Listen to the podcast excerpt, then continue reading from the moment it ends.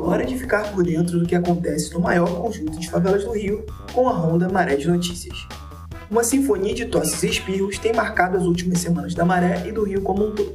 No fim de dezembro, a capital carioca contabilizou mais de 23 mil casos da gripe do vírus influenza H3N2, uma situação que os especialistas tratam como epidemia.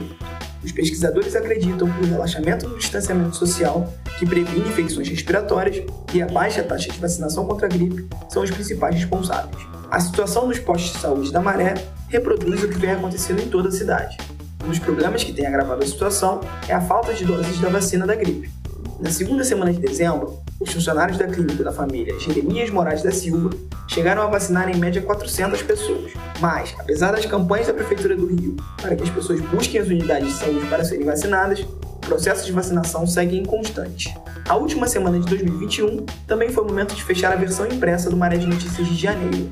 Nas páginas do nosso jornal, publicamos um artigo da pesquisadora Carla Baiense que aborda a forma como as favelas são representadas nos veículos impressos de jornalismo comercial do Rio de Janeiro.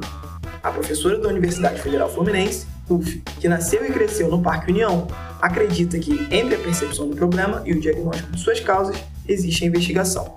Sendo assim, ela reuniu e organizou por temas uma mostra com quase 800 reportagens publicadas em dois jornais cariocas, o Globo e Jornal do Brasil, entre os anos de 1984 e 2010. Sua descoberta foi uma associação entre favela e violência tão recorrente que o foco da sua observação teve que se deslocar. Deixou de ser sobre a favela na imprensa e se tornou uma análise sobre a representação da criminalidade urbana nas páginas de jornal.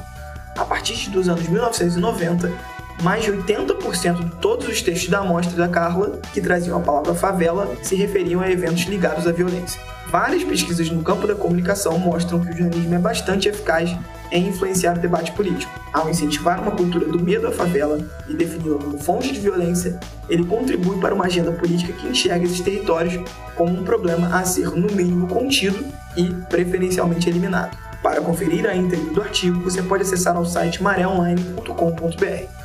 Eu sou Tamires Matos, editora do Maré de Notícias, e estes foram os destaques da Ronda Semanal. O Maré de Notícias é uma iniciativa da Rede da Maré e esse mini podcast é fruto de uma parceria com a Universidade Federal do Rio de Janeiro.